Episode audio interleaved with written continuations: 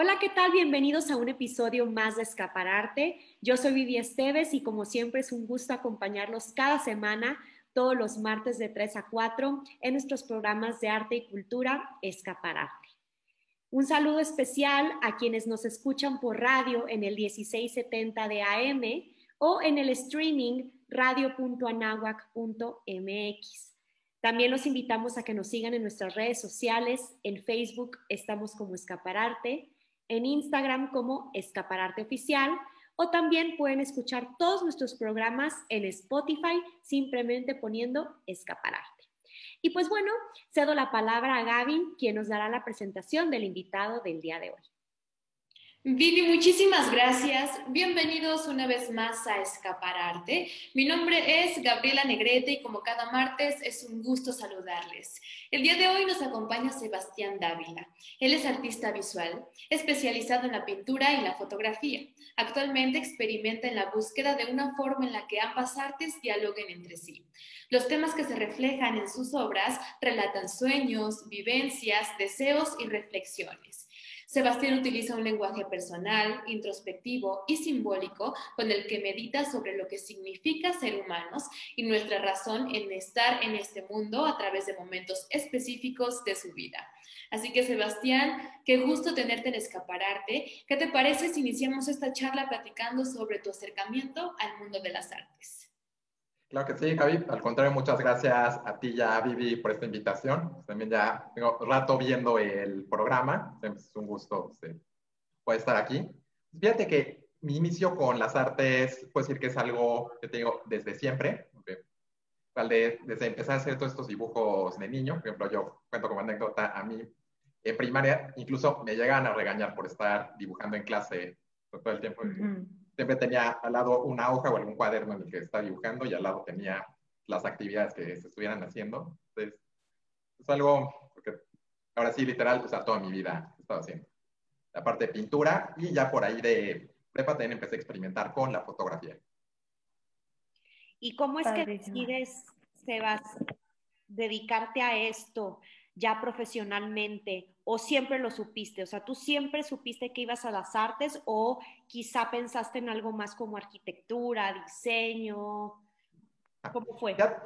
Fíjate que la parte de diseño sí la llegué a considerar, que igual yo desde siempre, se decía, yo de grande quiero ser pintor, ser artista visual, pero no sabía en su momento que existía una carrera de artes. Entonces, ya considerar diseño, que finalmente es arte aplicado, decía, como que ahí, o sea, puedo igual implementar pues, toda esta parte creativa y ya después igual ir ya haciendo mi obra por aparte. Hasta que luego ya, conforme fui investigando, viendo que había carreras de arte, incluso universidades enfocadas en específico para las artes visuales, para artes escénicas, o sea, para todo. Entonces, porque ahí también como se me abrió el panorama de que sí, o sea, sí hay o sea, varias opciones de las que puedes coger dentro del el área de las artes.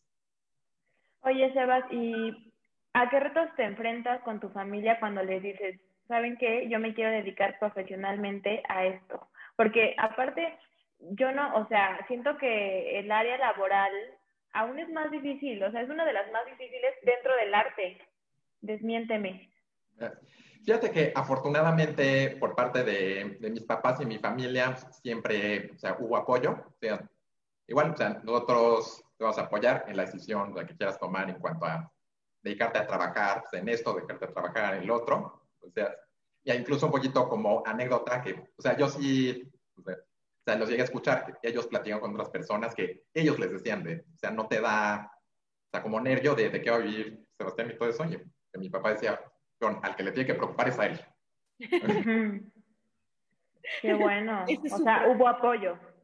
Sí, pero por esa parte bastante bien. Y ahorita, pues en la parte laboral, de verdad, o sea, sí hay o sea, mucho campo de trabajo porque puedes dedicarte desde la parte de producción de obra, que es lo que yo estoy haciendo, como también la parte de docencia, porque también desde antes del coronavirus ya había dado yo un semestre ahí mismo en la NAWAC de arte experimental, que hubo resultados muy satisfactorios. Yo, además de que descubrí esta otra área, o sea, que es el enseñar arte, que también me está gustando mucho. Y también hay otros trabajar en galerías, tú ser, ya sea, sea, leer, o sea, por tu propia cuenta, de tú abrir tu propio espacio para artistas. Entonces, parecía que no hay mucho donde escoger. Luego sí, hay situaciones, por ejemplo, como esta, que sí ya está un poquito más complicado porque ahora sí, pues, viéndolo tal cual, pues, son las cosas de... El arte sí es una necesidad pues, humana, que es lo que nos permite a veces expresarnos mejor que lo haríamos con palabras, y nos permite el desahogarnos, el buscar trascendencia. A nivel humano es una necesidad súper grande, pero ahorita pues, en el mundo de allá afuera, en la parte económica y demás, pues, realmente pues, no son cosas de primera necesidad. Como que, claro. El comprar una comida, una medicina, pues, antes de comprar una obra. Pero afortunadamente, pues, a pesar de estas limitaciones, pues, ahorita sí he podido seguir vendiendo varias obras por aquí. O sea que me avisan por medio de redes sociales, yo ya les hago el envío de la pieza con su certificado de autenticidad y al mismo tiempo participar en otros proyectos como el dar estos talleres en línea o también otras exposiciones que también como todo actualmente pues, hemos tenido que evolucionar y adaptarnos a estos medios. Claro. Y además es importante que lo menciones porque a veces uno cree que, no sé, si estudias música, solamente vas a cantar o a tocar, ¿no? Pero también hay muchísimas otras cosas que puedes hacer, como dices, como la docencia, como impartir eh, masterclass, como hacer cualquier otra cosa que incluya música en todas sus expresiones. Entonces, eso es, eso es muy importante mencionarlo porque entonces no se reduce tu carrera a una sola cosa, sino a un millón de posibilidades. Exactamente, y también pues, en otras áreas, por ejemplo, también estuve un rato trabajando en diseño en la parte de publicidad, pues, como que obviamente volviendo a lo mismo de este arte aplicado, entonces la parte de hacer las ideas de cómo arreglar este post, esta publicación, posiciones, todo eso, realmente pues, la base pues, viene de las artes. Y también estuviste haciendo community management, ¿no? Que, que finalmente, pues igual, o sea, las redes sociales es muy visual. Quizá es otra, otro lenguaje, no es arte, pero finalmente es dentro de la misma categoría de eh, lo visual. La comunicación a través de, de, las figuras y las formas y el lenguaje, ¿no?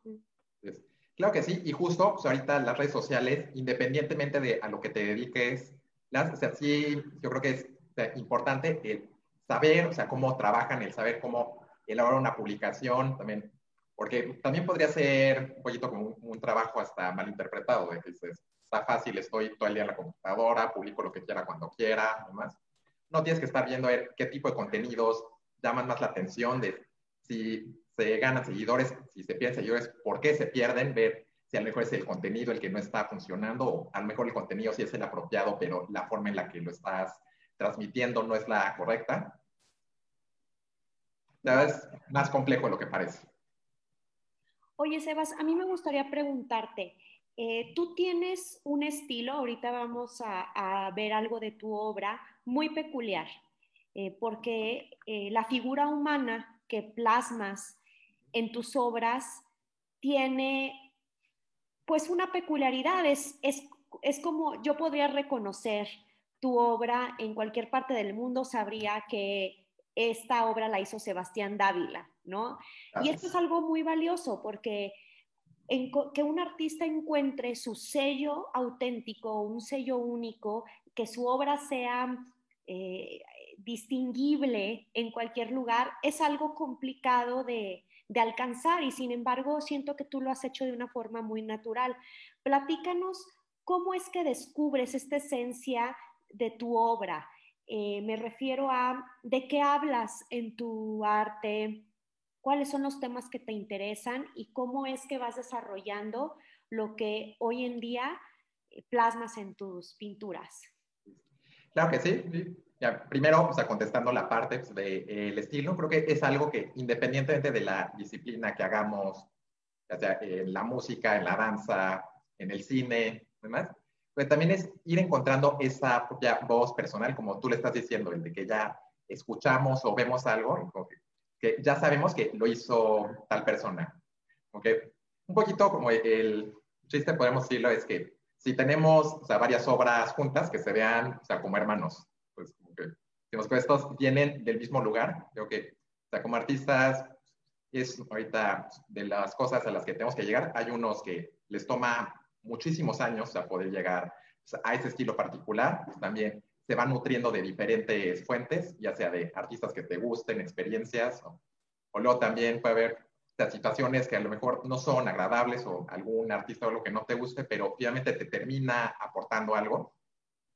Entonces, sí, aquí realmente más que una carrera de velocidad, pues, carrera de resistencia, como el estar viendo, a ver si sale por aquí, a ver qué pasa si le quito, si le pongo. Realmente hay muchísimas formas de trabajar con un mismo material, o sea, el óleo, la acuarela, demás. Y prueba de ello, pues, podemos agarrar un libro de arte y ver de cuántas maneras se ha aplicado ese material, de cuántas formas diferentes se ha dicho una misma cosa.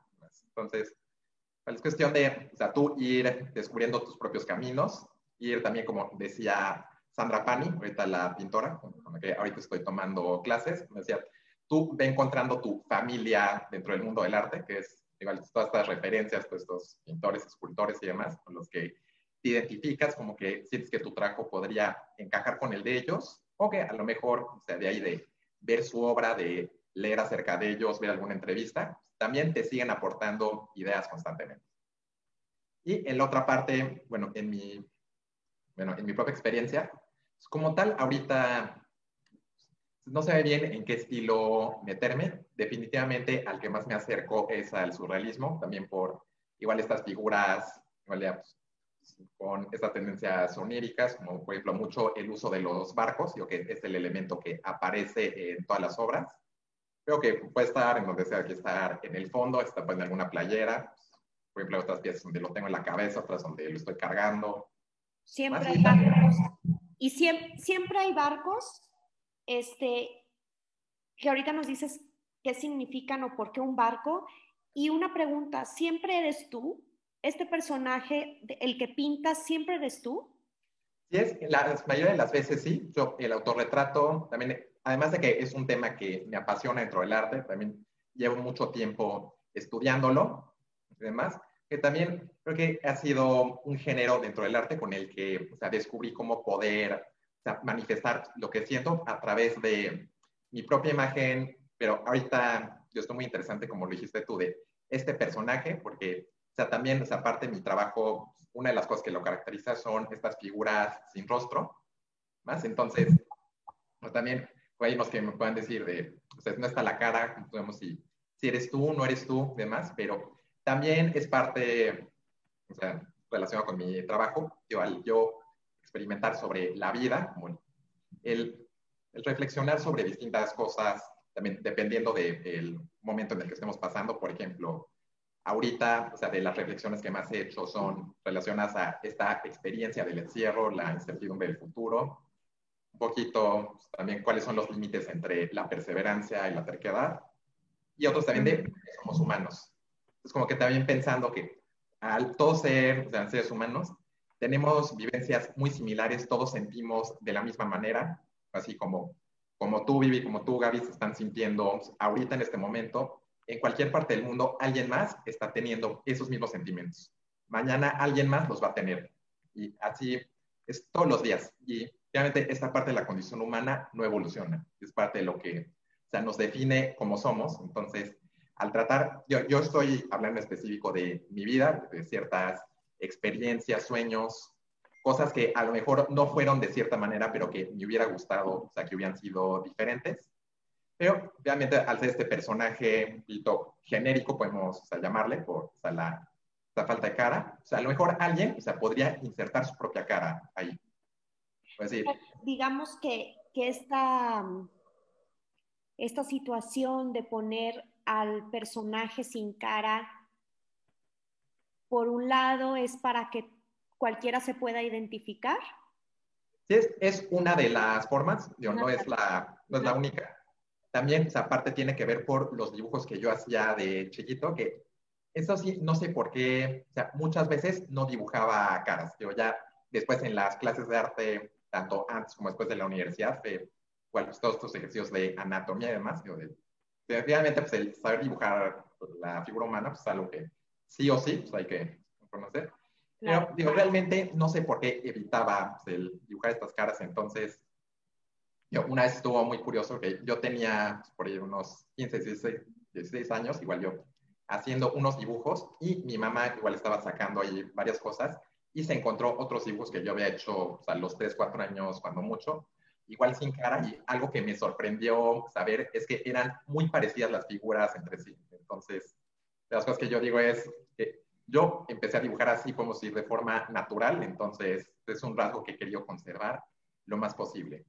Y la otra parte también es al tratar pues, estos temas totalmente introspectivos, demás, obviamente pues, la cara que vemos todos los días se vuelve una fachada. O sea, yo lo que estoy interesado en mi trabajo es lo que hay detrás.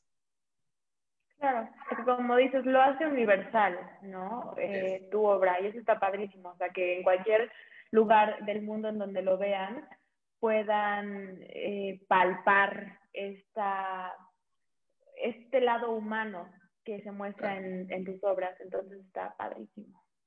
Gracias. sí, finalmente es como un diario visual. Como digo, así lo han tratado varios artistas, por ejemplo, Frida Kahlo, Dawn Senil, o sea, muchos. O sea, que ellos prácticamente todo su trabajo artístico también lo dedicaron al autorretrato. Igual es, es descubrir cómo a través de nuestra propia imagen, o sea, podemos transmitir todo esto que sentimos. Y así también hay varios artistas. Bueno, ese es el caso de México. Tenemos Teofrida, Senil, otro que es Alfredo Castañeda, que es de mis favoritos Incluso también en el arte universal hay varios como Francesca Woodman o Cindy Sherman. o sea, el tema de su obra son ellos, que a lo mejor a veces podría hasta malinterpretarse, ¿no? Como esta parte, a lo mejor, de o sea, soberbia, vanidosa y demás. A lo mejor hay algunos a que sí hayan hecho algún autorretrato con estas intenciones, pero es algo que va mucho más allá. O sea, son ejercicios de constante autoconocimiento, constante reflexión, Claro, aparte como decía Picasso, ¿no? O sea, él antes de, hacer lo que nosotros conocemos en general, o sea, él decía, yo tengo que pintarme a mí, ¿no? O sea, porque tengo que conocer mi persona antes de que pueda abordar cualquier otro estilo. Y eso es lo más difícil que existe, o sea, cómo, cómo te miras para empezar, no es la misma manera en como yo puedo mirarte. Entonces, que eso sea trasladado a un papel o a un óleo o a cualquier material es increíble. Y a partir de eso es que él empieza a jugar con otro estilo completamente, pero me parece que es algo esencial en todos los artistas. Más allá de temas de vanidad, etcétera, el autoconocimiento como humano nos da eh, una ventaja para comprender cosas que nos suceden en la vida. Literalmente, ahorita, yo que estás platicando, me vino a la mente una frase de Antonio Saura, también pintor español, que él decía, todo lo que el pintor hace es un autorretrato. Entonces, él tiene estas composiciones abstractas, tiene unas cosas de crucifixiones, tiene mucho, pero a mí lo que me hace reflexionar esta frase y ver tanto su obra como la de todos los demás, es justamente esto que estás diciendo, como el, o sea, cada una, estas piezas aparte de, o sea, toda esta aventura y toda esta expedición hacia el interior que vamos teniendo. Y vamos buscando formas de sacarla y de mostrarla. Padrísimo. Pues, ¿qué te parece si iniciamos a ver tus obras? ¿Nos compartes? Claro que sí. Desde ahorita les comento un poco del de trabajo con el que he estado está pintando.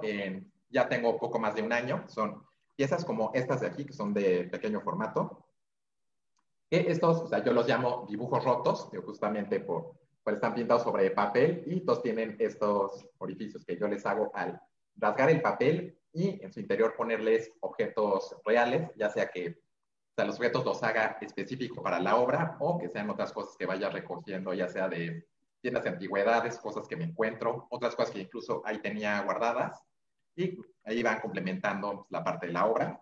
Es, por ejemplo, de aquí, como vemos, este es un dibujo en específico que hice para la obra, pero tenemos, por ejemplo, este de aquí.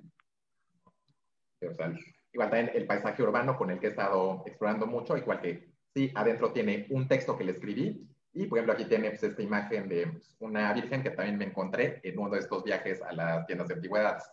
También ahí es increíble pues, todo lo que te encuentras. Más, de hecho, es o sea, toda una odisea el ir a esos lugares porque como yo les digo, o sea, no es como ir al súper, que ya sabes que aquí está el jamón, aquí están los lácteos. Allá hay literal de todo y al mismo tiempo nada.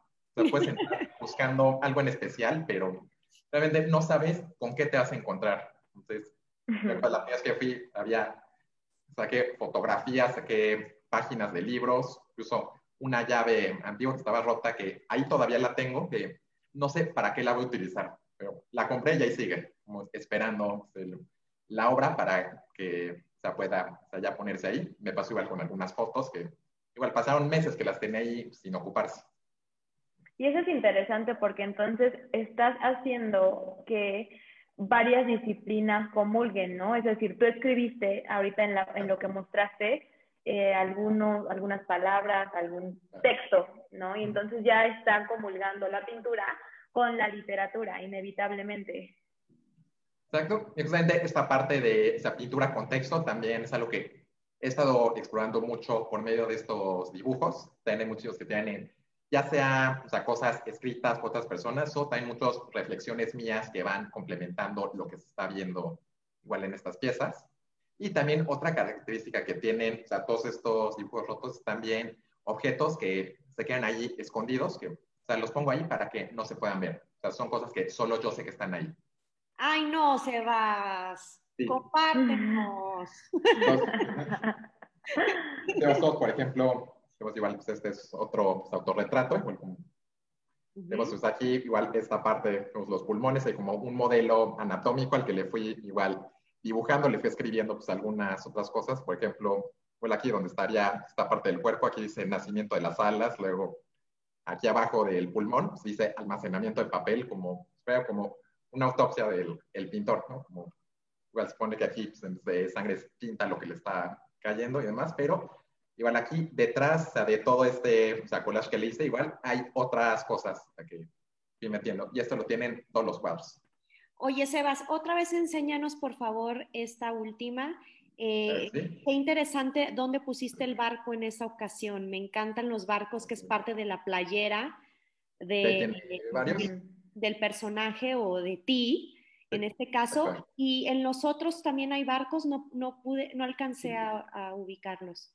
Sí, todos en algún lugar lo tienen, por ejemplo, este aquí, pues, se llama La Capilla de San Roque, este cuadro que hice relacionado a la pandemia, justamente. Y aquí vemos en esta casa de aquí, está pintado un barquito. Y este, el primero que les enseñé, de esta serie creo que es de los que más me trabajar, están aquí, estos que dibujé con lápiz, como en esta tormenta, en esta otra pieza también relacionada al encierro.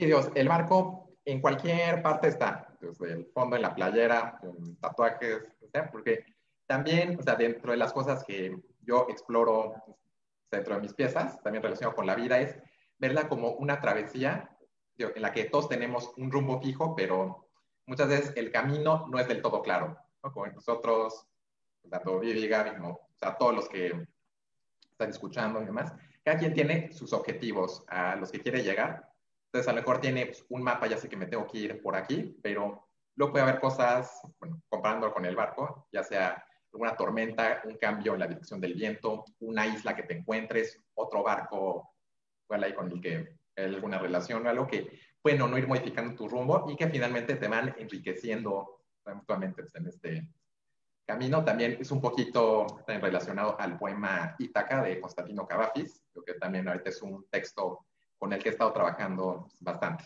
Que también habla justamente de eso, de, o sea, no pierdas de vista el destino que tienes, pero digo, en específico, como dice Cavafis, digo, para llegar a Itaca, en este caso, dice, pide que el camino sea largo, dice, para que te pase de todo, dice, a lo mejor vas a llegar ya viejo a Itaca, a lo mejor ya no te va a sorprender, pero vas a estar enriquecido de todo lo que te brindó ese viaje. Ay, qué padre. Qué lindo. Qué bonito. Qué profundo.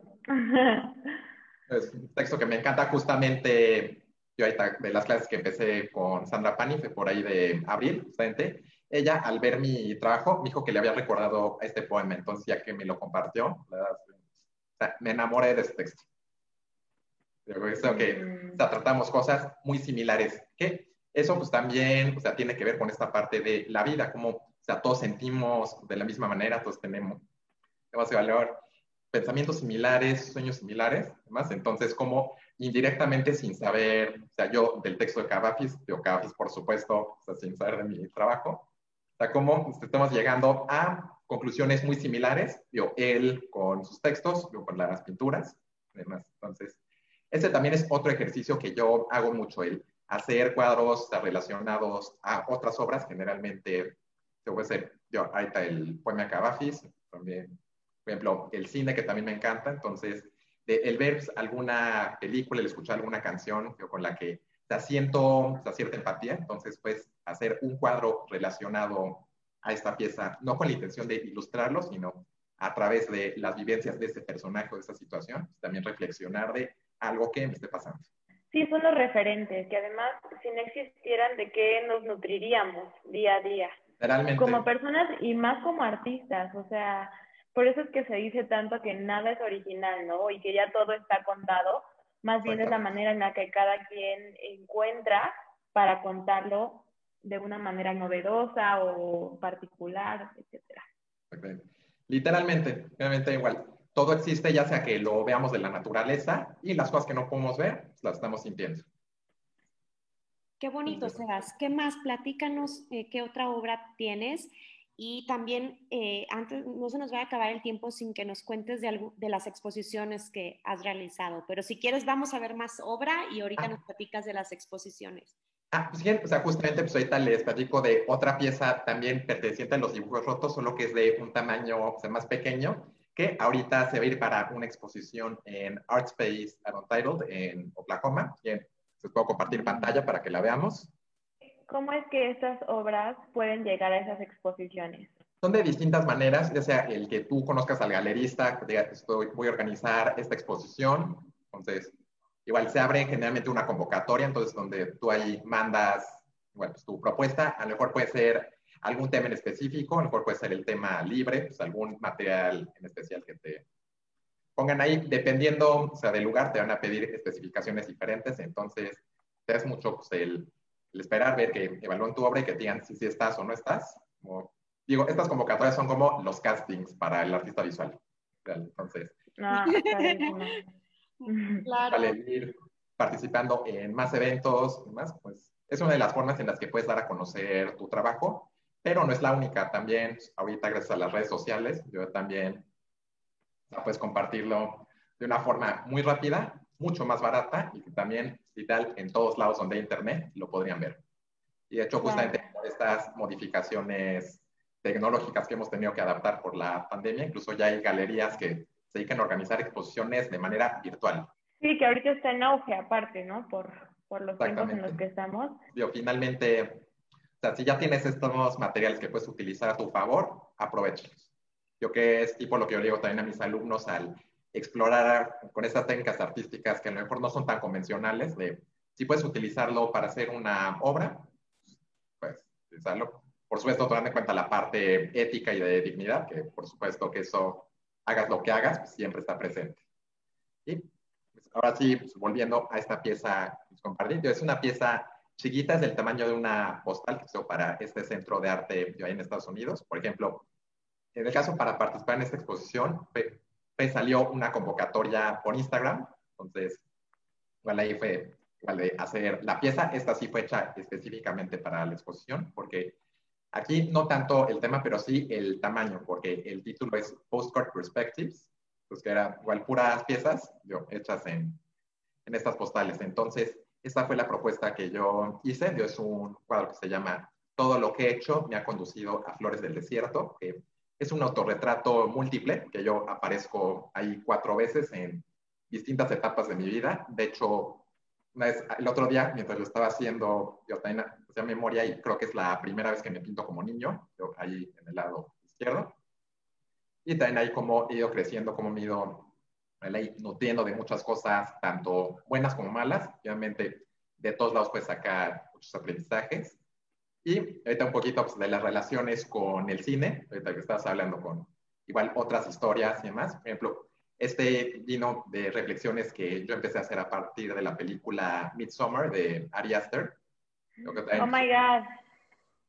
Un poquito en donde salgo yo pues, a la derecha desde dar esa capa de flores, aquí son puras flores desérticas, justamente haciendo relación a este paisaje que vemos, o sea, no hay nada creciendo ahí, un desierto, unas montañas en las que no se ve nada. Y pues, justamente pues, ahorita, no solamente los artistas, sino ahorita mucha gente con esta situación tan llena de incertidumbre que realmente no sabemos qué va a pasar, entonces no queda otra más que aguantar, además de seguir haciendo nuestra lucha para no estancarnos, entonces, obviamente las flores del desierto, cómo crecen en estas situaciones tan extremas, entonces es el agua no es tan fácil adquirirla, pues, el viento, todo eso. Y yo no por eso dejan de ser unas flores muy, muy bonitas. Entonces, pues, esa reflexión, yo, de ahí vino para hacer esa capa de flores y también, o sea, por esta cuestión, yo también relacionado con Midsommar, de igual el irse regenerando constantemente, ¿no? Como el, o sea, cuando un ciclo termina, hay uno nuevo que está por empezar. Y también teniendo en cuenta que ese ciclo, tarde o temprano, también se va a terminar. Y eso va a dar origen a que salga otro más. Y el texto, Sebas, el texto que se alcanza a ver ahí, ¿es algo que tú escribiste o es algo que es de alguien más? Ah, este sí lo escribí yo, fue igual de estas mismas reflexiones, yo, similar a esta que estoy compartiendo con ustedes, pero aquí ya enfocado más a la historia, por ejemplo, parte de lo que se alcanza a leer, está hablando pues, de este lugar donde nada crece, pero que ahí sigue igual esa flor, pues ahí enfrentándose a todas estas situaciones extremas. ahí sigue, de hecho, también dejando esta parte como imperfecta, por ejemplo, como vemos ahí, hay parte que está tachado, y también parte que no se vea, como que también, o sea, nos da esta idea de continuidad, que hay mucho más o detrás de la pintura, incluyendo otro objeto escondido. Ay, no, Oye, Sebas, y con esos objetos escondidos voy a querer ir a, a, abrir todas tus obras, no, no es cierto.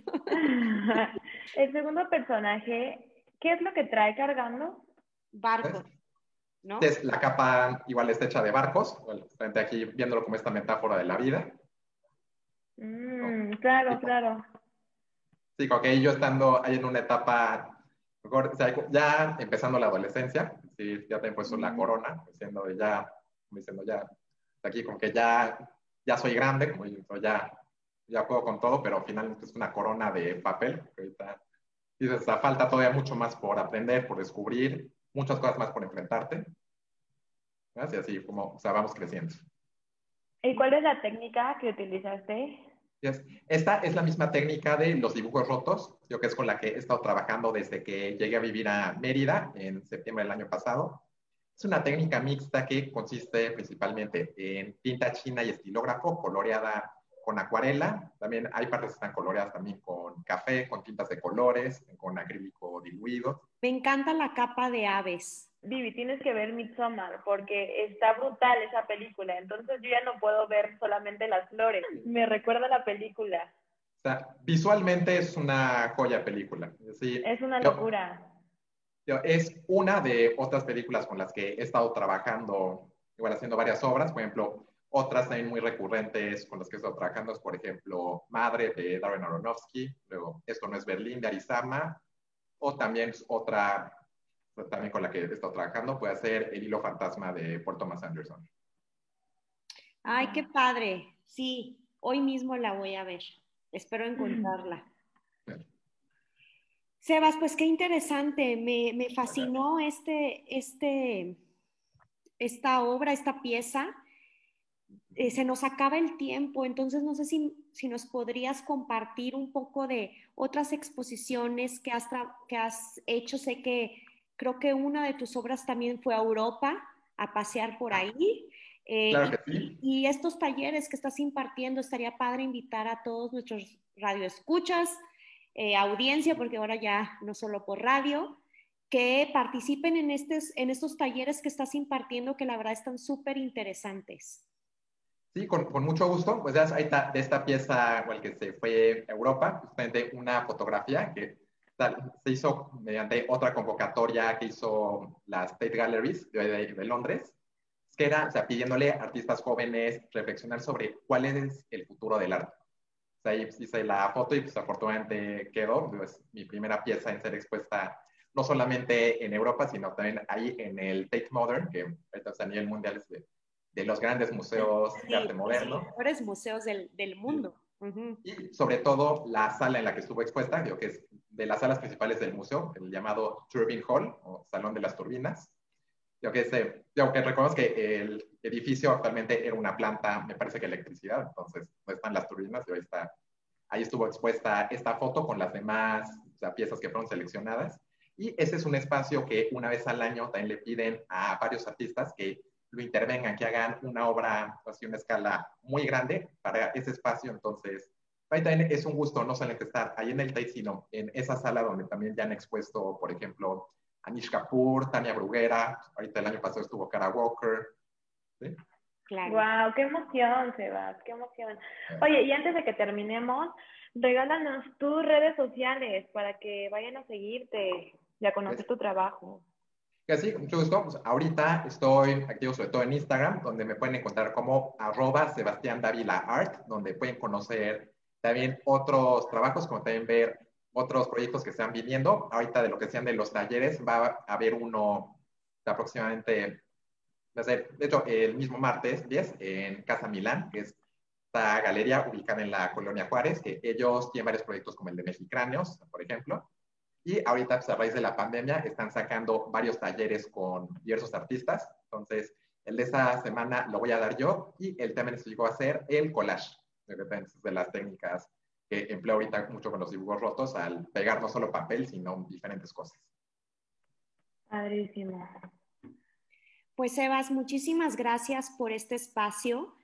Eh, me encantaría que pudiéramos platicar de más obra, pero pues bueno, se nos acaba el tiempo pero sí invitar a todos los que nos están escuchando a seguirte en tus redes, a estar al pendiente de tu trabajo, porque esto apenas empieza, o sea, realmente llevas muy poco tiempo de haber egresado, dos años, es, es nada, o sea, la verdad es que dos años pasan volando y estoy segura que vamos a, pues a, a saber mucho más de ti en el medio artístico y sobre todo en las artes visuales. Eres muy talentoso, te deseamos el mejor de los éxitos y pues muchísimas gracias por estar con nosotros. Al contrario, muchas gracias a ustedes. Igual pues esperando de ustedes que les siga yendo muy bien. Ahorita en cuanto al trabajo, pues ahí que igual siga fluyendo. Digo, ahorita, independientemente de la situación, no he podido estar en tantos proyectos como me gustaría, pero afortunadamente he podido estar en buenos proyectos. Entonces, ahí con el tiempo, esperemos que sigan sumando más. Claro que sí. Vienen tiempos mejores, Sebas. Claro que sí. Y una vez más, muchas gracias. Fue un gusto tenerte en Escapararte. Y nos vemos el próximo martes en punto de las 3 de la tarde. Mi nombre es Gabriela Negrete. Y yo soy Vivi Esteves y esto fue Escapararte. Gracias.